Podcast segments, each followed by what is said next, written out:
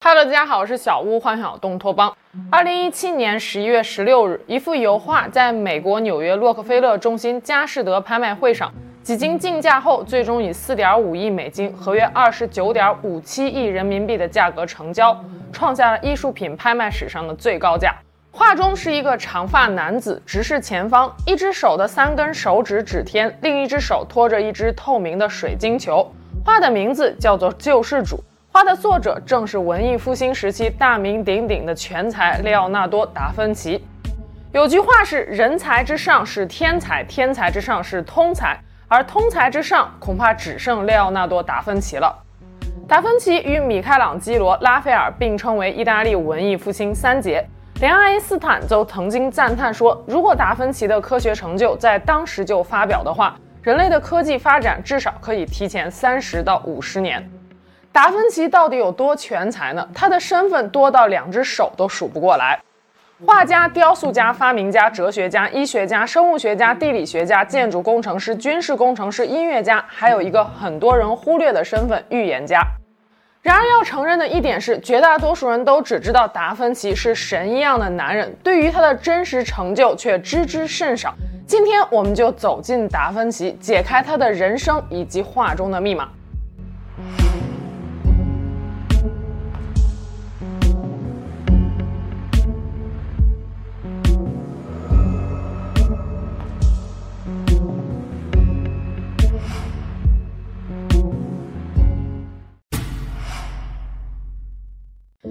五二年四月二十三日，居住在佛罗伦萨共和国芬奇小镇的居民安东尼奥在日记里写下了这样一句话：“今天是星期六，我的第一个孙子诞生了。”安东尼奥给小孙子取名为列奥纳多·迪皮耶罗·达芬奇，翻译成中文的意思是来自芬奇镇的绅士皮耶罗之子列奥纳多。Sir 是对权威人士的一种尊称，达芬奇不是姓，而是地名，所以别看这么长一串，其实孩子的真正名字只有一个词，那就是列奥纳多，那是中世纪欧洲非常常见的一个男性名字。但是当这个孩子成为流芳百世的大名人之后，就很少有人再叫他列奥纳多了，大家更习惯叫他达芬奇。关于达芬奇年少时候的记载非常的少。目前基本可以确定的是，他的父亲叫做皮耶罗，是当地的一名法律公证员，相当于今天的律师，属于中产阶级。母亲名叫卡特琳娜，是一个贫困的孤女。达芬奇是非婚生子，阶级的不同注定了皮耶罗与卡特琳娜是不可能结婚的。达芬奇出生后不久，父亲皮耶罗就迎娶了佛罗伦萨著名鞋匠的女儿阿尔比拉，母亲卡特琳娜则嫁给了一位烧窑工人。年幼时期，达芬奇是跟着祖父母长大的。他很少提及对自己身世的看法，只在笔记中留下了这么一句话：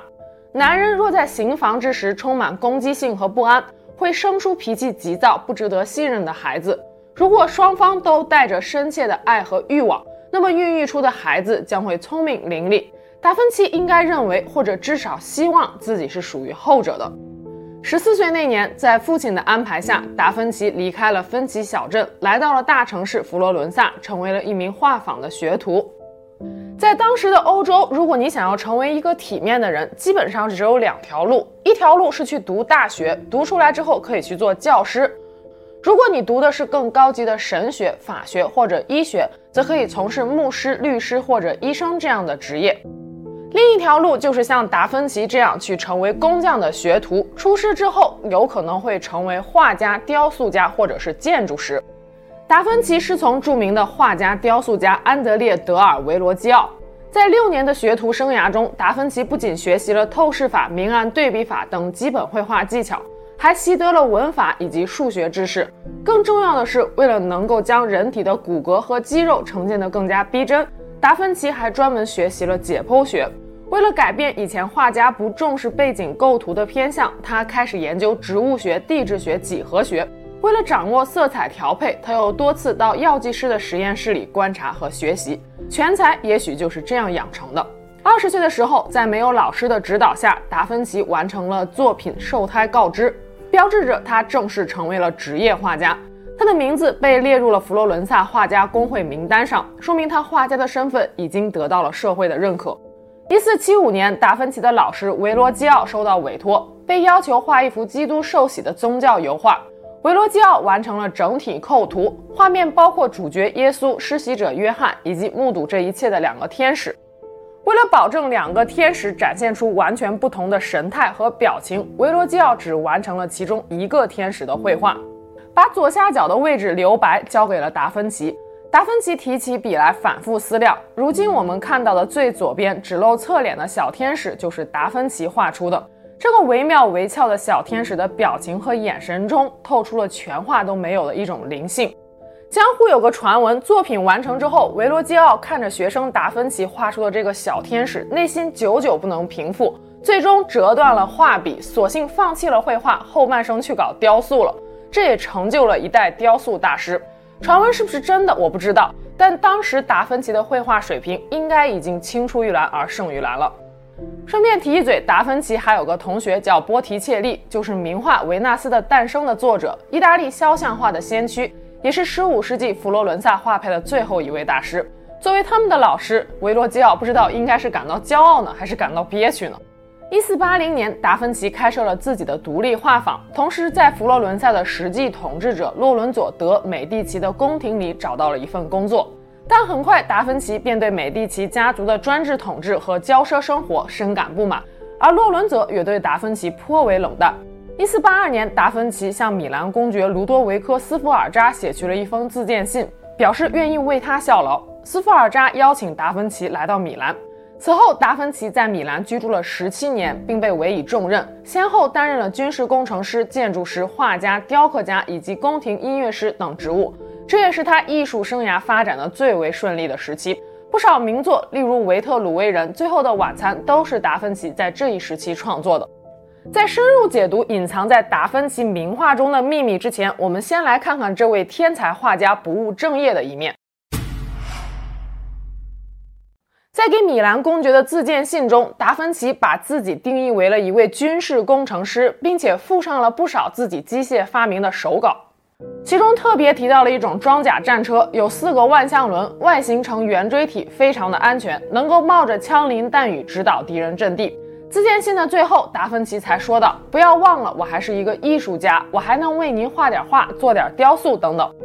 可见达芬奇首先认为自己是一个工程师，其次才是画家，这与我们常规认知中的达芬奇的形象还是有出入的。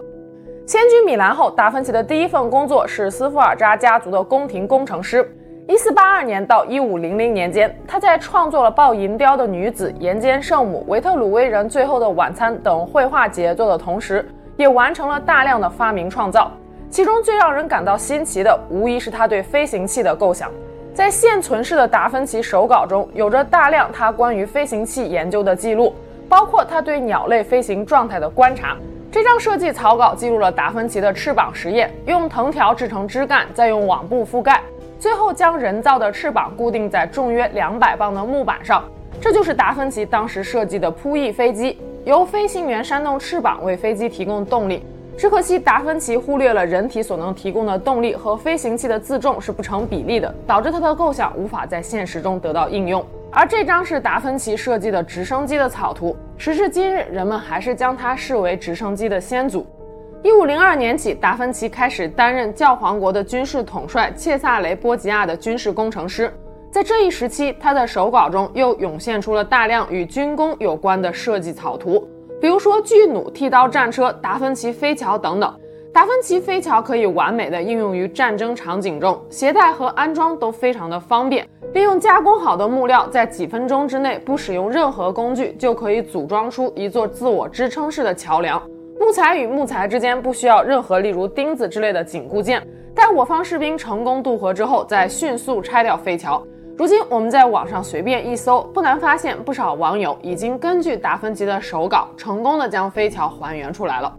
在天文方面，达芬奇早就在手稿中表达了太阳不动的观点，否定了地心说，这甚至比哥白尼提出日心说还要早几十年。在地理方面，达芬奇在那个时代就认识到了高山山顶之上之所以有海中动物的化石，是因为地球的地壳运动造成的海陆变迁而形成的。物理方面，达芬奇发现了液体压力的存在，并提出了连通器原理，即在连通器内，同一液体的液面高度是相同的，不同液体的液面高度不同，液体的高度与密度是成反比的。在水利建设方面，达芬奇没有止步于设计图稿，而是亲自主持修建了米兰至帕维亚运河的灌溉工程。他设计的一些水库、水闸、拦水坝等等，在当时实打实地推动了农业生产的发展。解剖学上，达芬奇一生至少解剖了三十具尸体，绘制了两百多幅解剖手稿。维特鲁威人是达芬奇于一四八七年绘制的钢笔素描，画中一个五官线条硬朗、肌肉健美发达的男子，展开四肢站在方形和圆形的中间。素描的上方和下方是达芬奇用小字写的注释，其中一段的意思是：四指为一掌，四掌为一尺。六掌为一万尺，四万尺为一个人的身高。可以说，维特鲁威人就是达芬奇心中完美人体比例的代表。这张头颅透视图绘制于一四九二年，据说当时达芬奇并没有将一个人的头颅完全打开，但他所绘制的大脑内部的结构却与今天脑部核磁共振的扫描影像惊人的相似。怪不得有人会怀疑他是偷偷从未来穿越回了过去。因为对解剖学的钻研，达芬奇对人体构造有了异于常人的认知，进而开始在人体医学和生理学方面做出了自己的探索。一五零七年，达芬奇目睹了一位老人的离世，他在笔记中写道：“我从来没有见过如此平静安详的死亡。”老人一辈子没有生过什么病，究竟是什么造成了老人的死亡呢？在好奇心的驱使下，达芬奇对老人的遗体进行了解剖，推断老人的死是源于冠状动脉狭窄。他还清楚地描述了动脉粥样硬化的血管状态。中世纪时期的欧洲医学界奉行的是盖伦理论，认为人体的血液产生于肝脏，而心脏是由特殊物质构成的，是灵魂的居所，是向人体输送生命灵气的地方。然而，通过解剖，达芬奇发现构成心脏的特殊物质就是肌肉，而血液也不来自于肝脏，而是来自于心脏。解剖显示，心脏有四个腔室，各个腔室的功能不同，否则就没有必要用瓣膜和隔膜分开了。后来又通过对猪心脏的解剖，达芬奇了解了血液流过主动脉时会产生涡流，涡流作用力会关闭心脏瓣膜。对主动脉瓣膜工作方式的发现，使达芬奇在医学方面的成就大大超越了同时代的医学家。直到近代医学出现，医学界对心脏瓣膜的认识才追上了达芬奇。这张手稿被认为是达芬奇留下的最后一张解剖图，描绘的是胎儿在子宫中的状态。在人类的医学史上，这张手稿的知名度不亚于那张著名的维特鲁威人。关于这张手稿的来历，有这样一种说法：说达芬奇其实根本就没有解剖过怀孕中的女性子宫，而这张手稿是源于一张牛子宫解剖图的修正图，旁边的小字写着。胎儿在人体的子宫中是被液体所包裹着的。另外，达芬奇还提出，胎儿是母体的一部分，一个灵魂支配着两个生命。这样的想法在当时是惊世骇俗的。正因如此，这份手稿并没有在当时就发表出来。达芬奇还有一些特别的习惯，这更让他蒙上了一层神秘的面纱。就比如说，他是个左撇子。所有手稿的书写方式都是用镜像文字，就像镜子倒影一样，看起来都是反的。有人说这是达芬奇为了给自己的手稿加密，但事实恐怕要让大多数人失望了。十五世纪很多左撇子都会使用和达芬奇一样的书写方式，如果是为了加密，怎么会选择大家都知道的方法呢？虽然说达芬奇在各个领域的成就，随便拿出来一项就足够普通人奋斗一辈子的了，但是不得不承认，达芬奇最擅长的还是绘画。最后的晚餐是达芬奇受米兰公爵卢多维科斯福尔扎所托，在一四九五年到一四九八年之间创作的，绘制于恩宠圣母教堂的餐厅墙壁之上。当时绝大多数的壁画采用的都是湿壁画的创作方式，也就是在石膏变干之前迅速完成绘画，以确保颜料渗入石膏当中。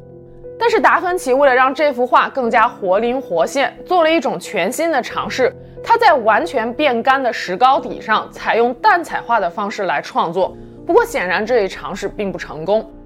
不到二十年，画的涂层就开始脱落了。十七世纪，教堂决定在壁画所在的墙上开一道门，所以就把耶稣的脚给砍掉了。后来又觉得这道门没什么用，就把门给堵起来了。就这样，耶稣莫名其妙地失去了两只脚。五百年的时间里，最后的晚餐被修复了十二次。前十一次修复都做得非常的糟糕，基本上都是一些不入流的画家按照自己的想法把这幅画重新画了一遍。直到第十二次修复，一批专家花了二十年的时间，把之前的修复全部都抹去，这才有了如今我们所看到的《最后的晚餐》。即便如此，《最后的晚餐》依然是一件美术史上饱负盛名的作品。这不仅仅是因为达芬奇高超的画工，还因为画中引人入胜的细节、隐喻以及密码。达芬奇《末日预言》一书收录了梵蒂冈研究人员在《最后的晚餐》中解读出的世界末日的日期。画的上半部分是三个天窗，里面是被花环环绕的斯福尔扎家族的盾徽。花环周围有代表十二宫星座的符号，以及代表一天二十四个小时的二十四个拉丁字母。梵蒂冈研究人员认为，这三个天窗里同时出现了三月二十一日这个春分点日期，但年份不同。第一个年份是公元三十三年。即《最后的晚餐》发生的时间，第二个年份是一四九五年，即达芬奇开始创作《最后的晚餐》的时间；第三个年份是公元四零零六年，也就是达芬奇所预言的末日降临的时间。公元四零零六年三月二十一日，会有一场大洪水席卷全球，冲天的海水漫过了群山之巅，狠狠地砸向了人类的居所。同年十一月一日，洪水消退，幸存的人类进入新纪元。然而，达芬奇《末日预言》一书并没有给出这样的三个年份和日期是如何推算出来的，所以也有不少人认为这种说法不过是为了博眼球罢了。二零一七年，意大利音乐学家乔瓦尼·玛利亚·帕拉发现，如果将《最后的晚餐》中耶稣的十二门徒的手以及象征耶稣身体的面包视为五线谱音符的话，从右向左可以演奏出一种类似巴赫风格的凝重慢板。就像是教堂中所听到的弥撒曲。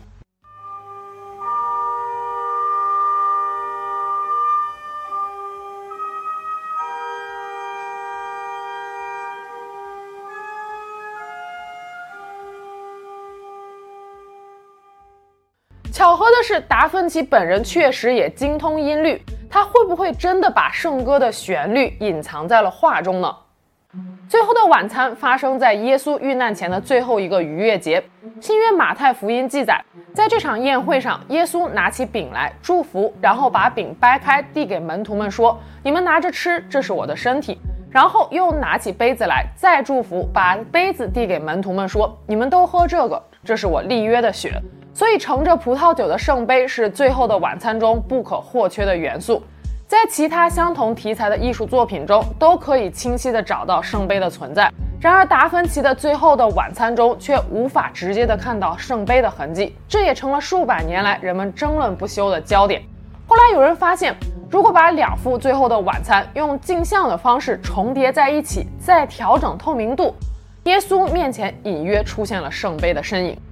把镜像书写运用的炉火纯青的达芬奇，会不会在画中也跟所有人玩了一把镜像游戏呢？达芬奇的《最后晚餐》中还有一个谜团，不知道大家有没有注意到？那就是坐在耶稣右边的门徒约翰的形象为何如此的女性化？知乎上曾经有人直言不讳地问道：为什么圣约翰长了一张女人的脸，头发也像女人的，而且和耶稣还穿了情侣装？耶稣身穿蓝色的袍子，红色的内衬。而约翰则刚好反过来，穿着红色的袍子，蓝色的内衬。姿态上，耶稣靠向画的右边，约翰靠向画的左边，两人的轮廓完美的构成了字母 M，也是意大利语“婚姻”一词的首字母。如果将两人的位置调整，还可以看到约翰正好倚靠在耶稣的肩膀上。所以有人怀疑，耶稣右边坐的根本就不是约翰，而是传说中的耶稣的妻子抹大拉的玛利亚。抹大拉的玛利亚作为耶稣最虔诚的女性追随者，曾经用极珍贵的香膏为耶稣洗脚。耶稣受难时站在十字架旁边的，除了他的母亲亲戚之外，还有一个人，就是抹大拉的玛利亚。耶稣受难后为耶稣守坟的人是抹大拉的玛利亚。耶稣复活后，第一个看到耶稣显现的人也是抹大拉的玛利亚。关于他的故事，可以回看我们之前的视频。但是如果最后的晚餐中坐在耶稣旁边的真的是抹大拉的玛利亚的话，那么餐桌上就没有门徒约翰了，这显然是非常不合理的。根据约翰福音的记述，始终紧跟在主耶稣旁边的是耶稣所爱的门徒，而自从公元二世纪开始，教会便认为这个所爱的门徒就是约翰。新约有一部伪经叫做《约翰行传》，虽然没有得到教会的认可，但是在部分基督徒心中还是有非常高的参考价值的。《约翰行传》就将约翰描绘成了一个年轻的、没有胡子的形象，因此目前的主流观点认为，耶稣右边的这位就是圣约翰。达芬奇之所以把他画成了女人的形象，是因为达芬奇心中的美是不局限于性别的。抛开所有这些谜团不说，单从构图与风格上来看，达芬奇的这幅《最后的晚餐》在当时也是别出心裁的。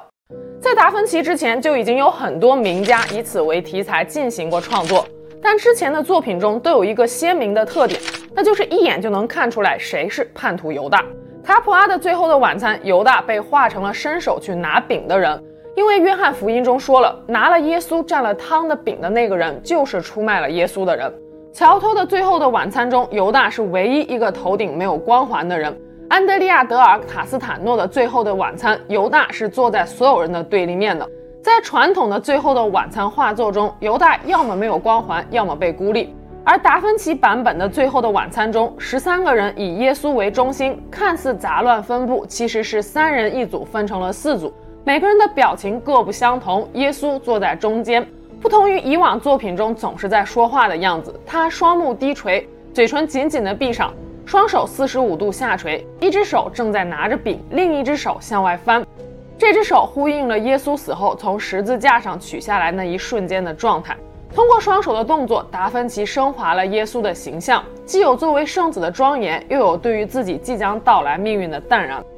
叛徒犹大则是那个身体微微后仰，一只手伸出去拿面包，另一只手拿着钱袋子的人。读过圣经的人都知道，犹大被认为是十二门徒中管账的人。事实上，即使没有这些道具，犹大的神态也已经出卖了他。也有人认为，耶稣右边的第三个人才是叛徒，因为他手里拿着刀。但仔细看，我们会发现刀锋是指向远离耶稣的方向的，所以他是打算找出那个叛徒，杀了他，替耶稣报仇。达芬奇在创作这幅《最后的晚餐》时，留下了大量的底稿和草图，目前被保存在威尼斯学院美术馆。他给每个人物都找到了现实中的模特，每一双手、每一件衣袖、每一个表情，都是达芬奇精心构思的。所以说，达芬奇的每一幅画都是传世经典，这种说法一点都不夸张。蒙娜丽莎是另一幅达芬奇家喻户晓的名作，创作于一五零三年。数百年来，画中女子神秘的微笑一直吸引和困惑着世人。人们问的最多的一个问题就是：这女子究竟是谁？有人说这是达芬奇的母亲，也有人说她是佛罗伦萨城里的一名名妓。更有人把蒙娜丽莎和达芬奇的自画像做了对比之后，发现剃了胡子、磨了皮、戴上假发，达芬奇就成了蒙娜丽莎。在诸多猜测中，16世纪著名美术史学家乔尔乔·瓦萨里提出过这样一种说法：他说，蒙娜丽莎是佛罗伦萨绸缎富商弗朗西斯科·乔孔多的第二任妻子丽莎·盖拉尔迪尼。事实上，意大利人和法国人一直把这幅画称为是乔孔多夫人。而蒙娜丽莎是英国人的叫法。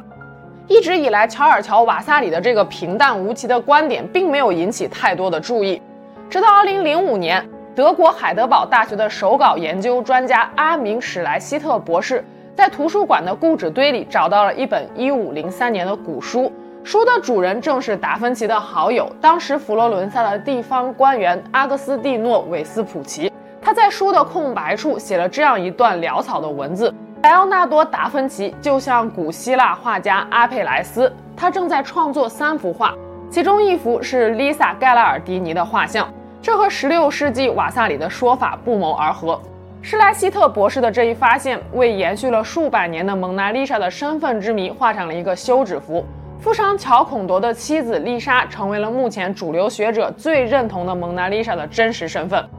有人在蒙娜丽莎的微笑中看到了迷人，有人看到了优雅，有人则看到了诡异。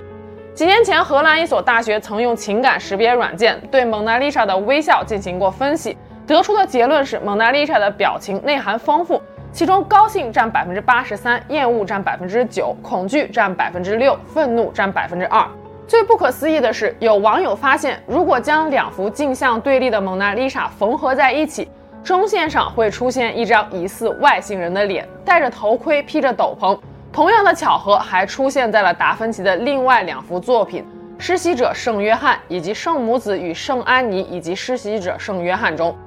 难道达芬奇真的在通过画作向世人传递什么隐晦的信息吗？视频开头我们提到的被拍出四点五亿天价的救世主是达芬奇一五零零年前后的作品，但是你敢相信吗？仅仅在半个多世纪以前，这幅画是以四十五英镑的价格出售的。关于这幅画最早的确凿的记录可以追溯到十七世纪。当时的英国国王查尔斯一世收藏了一幅由达芬奇所绘制的救世主耶稣的半身像。查尔斯一世被砍头之后，继位的查尔斯二世将画转卖给了白金汉公爵。白金汉公爵的儿子在一七六三年又将画出售他人。此后，这幅画作一度无迹可寻。部分原因在于画作之后经历了一次又一次不幸的画蛇添足。比如说，有一位不知名的修复师可能认为达芬奇原画中的耶稣作为上帝之子显得气势不足，于是就给耶稣的脸上添了一小撮略显狡猾的胡子。就这样，画中的耶稣变成了一个想要冒充大人混迹酒吧的未成年人。一九五八年，一家收藏机构对这幅画进行了拍卖，成交价为四十五英镑。二零零五年，一个由画商和收藏家组成的艺术联盟，小心翼翼地清除了画中蹩脚的修复痕迹，并将其送到专业的机构接受鉴定。达芬奇研究专家、牛津大学美术史教授马丁·坎普在仔细分析了画中人物的面部线条、手部轮廓和头发的表现手法之后，激动地表示：“这就是达芬奇的真迹。”而其他专家也对马丁·坎普教授的观点表示认同。达芬奇的救世主中，耶稣的手和头发轮廓清晰，但面部却让人感觉笼罩在一片光晕之中。深邃的眼眸让人无法参透其中的意味。这得益于达芬奇独特的揉擦画法，即用手指去揉擦人物的面部线条，揉出一种皮肤的光晕，让人感觉整张脸一真一幻。揉擦画法在蒙娜丽莎以及施洗者圣约翰中都有所呈现。画中耶稣右手竖起的三根手指，代表着圣父、圣子、圣灵的三位一体。画上有一处细节，耶稣右肘附近的衣服出现了明显的皱褶，看上去是一道很深的伤口，位置正好是耶稣受难时罗马士兵用长矛刺穿他身体的地方。这样的细节设定非常符合达芬奇的完美主义人设，但画中也有一处极其不合理的地方，那就是耶稣左手上拿着的那只水晶球。我们知道水晶球是会扭曲光线的。当我们透过水晶球观看物体时，后方的物体多少都会有些变形。但是救世主中，水晶球后面耶稣的衣服却没有变形。这对于研究了半辈子光学的达芬奇来说，几乎是不可能犯下的错误。所以有学者认为，这水晶球的纰漏可能是达芬奇故意留下的。毕竟他画的可是救世主耶稣，不是什么凡胎肉体，有点超能力也不是不可以理解的。还有学者认为，达芬奇这样的画法是为了凸显水晶球上的三个白点。一九八九年，比利时天文考古学家罗伯特·鲍瓦尔提出了一个惊世骇俗的理论。他说，埃及吉萨高原上的三座金字塔对应着猎户座腰带上三颗最明亮的星星。猎户星座在古埃及人心中有着独特的地位，它是冥神奥西里斯的化身，是永生之地。水晶球上的三个白点，会不会也是达芬奇在隐晦地表达说，圣灵所在的天国就是在猎户座呢？如果这是真的，那么达芬奇又是怎么知道这个信息的呢？人们很自然地联想到了他二十四岁时在岩洞中的奇遇。一四七六年，因为耶稣受洗一画在艺术界崭露头角的达芬奇，毫无征兆的人间蒸发了两年。手稿显示，一四七六年四月，达芬奇独自去山中探险。无意间发现了一个巨大的山洞，出于好奇，他走了进去。自此，他的日记就定格在了这里。当他再次出现时，已经是一四七八年了。此时的他二十六岁。这两年他究竟经历了什么？没有人知道。对于山洞里发生的事情，达芬奇也没有记录，只是描绘了他在洞口时的复杂心情。他说，漆黑的山洞让他感到恐惧，但冥冥之中又感觉有一个声音在引导他走进去。也许就是这次山洞奇遇造就了达芬奇不平凡的一生。一五零零年，达芬奇离开了米兰，回到了佛罗伦萨。一五一三年到一五一六年间，达芬奇漂泊于罗马和佛罗伦萨等地。一五一六年之后，侨居法国，受到了当时法国国王弗朗索瓦一世的礼遇。一五一九年，达芬奇病逝，据说他死在弗朗索瓦一世的怀里。法国画家安格尔的《达芬奇之死》描绘的就是当时的场景。说出来你可能都不信，达芬奇一生完成的画作还不到二十幅，他属于重度拖延症患者。某位传记作家曾经说过，达芬奇从未完成他开始的任何工作，因为他的艺术理想是如此崇高，以至于能从别人眼中的奇迹里看到缺陷。去世之前，达芬奇把他的手稿都留给了学生弗朗切斯科·梅尔奇，但可惜的是，梅尔奇只是一个非常纯粹的画家。他看不懂老师的科学研究，以至于手稿的三分之二都遗失了。现存世的达芬奇手稿只剩下了六千到七千张，以此推算的话，达芬奇生前应该写下了两万多张手稿。四百多年后的一九八一年，美国天文学家希尔特巴斯在赛丁泉天文台发现了小行星三千，为纪念达芬奇，人们将这颗小行星命名为了利奥纳多。你也许会觉得，如今人们太过于神话达芬奇，太过于神话达芬奇的科学和艺术成就。